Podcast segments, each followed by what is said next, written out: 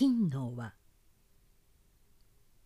太郎は長い間病気で伏していましたがようやく床から離れて出られるようになりました。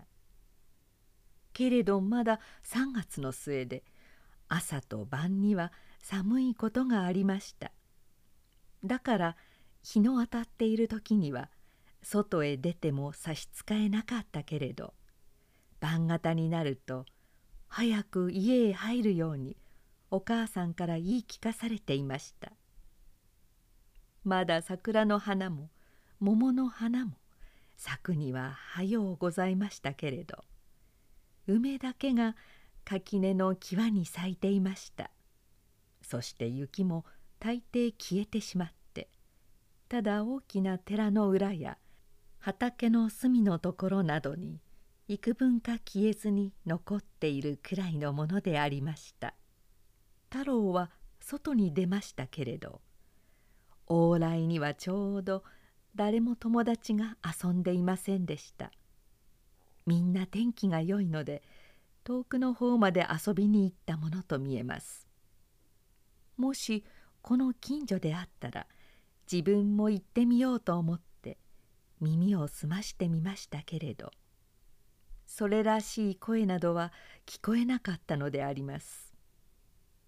一人しょんぼりとして太郎は家の前に立っていましたが畑には去年取り残した野菜などが新しく緑色の芽を吹きましたのでそれを見ながら細い道を歩いていました。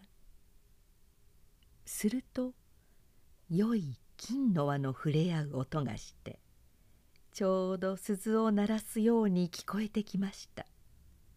彼方を見ますと往来の上を一人の少年が輪を回しながら走ってきました。そしてその輪は金色に光っていました。太郎は目を見張りました。かつてこんなに美しく光る輪を見なかったからであります。しかも少年の回してくる金の輪は2つでそれが互いに触れ合って良い音色を立てるのであります。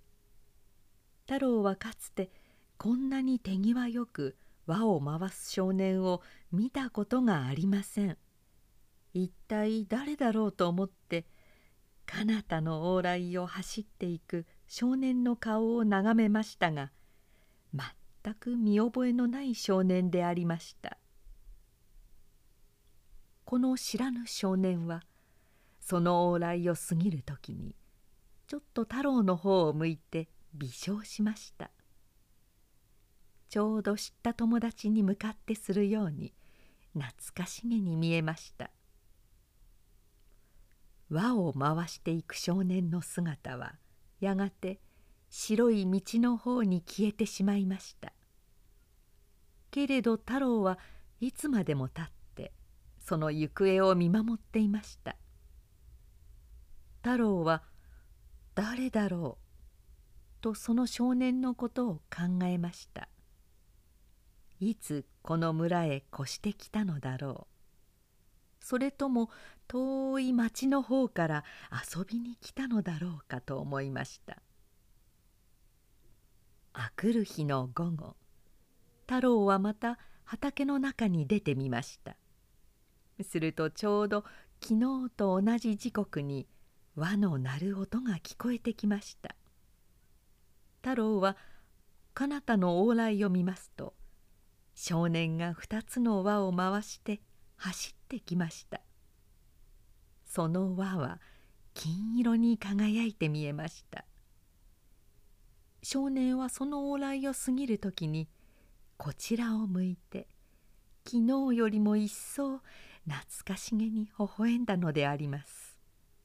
そして何か言いたげな様子をしてちょっと首をかしげましたがついそのまま行ってしまいました。太郎は畑の中に立ってしょんぼりとして少年の行方を見送りました。いつしかその姿は白い道の彼方に消えてしまったのです。けれどいつまでもその少年の白い顔と微笑とが太郎の目に残っていて取れませんでした。一体誰だろう？と太郎は不思議に思えてなりませんでした。今まで一度も見たことがない少年だけれどなんとなく一番親しい友達のような気がしてならなかったのです。明日ばかりはものを言ってお友達になろうといろいろ空想を描きました。やがて西の空が赤くなって日暮れ型になりましたから太郎は家の中に入りました。その晩太郎は母親に向かって2日も同じ時刻に金の輪を回して走っている少年のことを語りました。母親は信じませんでした。太郎は少年と友達になって自分は少年から金の輪を一つ分けてもらって往来の上を二人でどこまでも走ってゆく夢を見ました。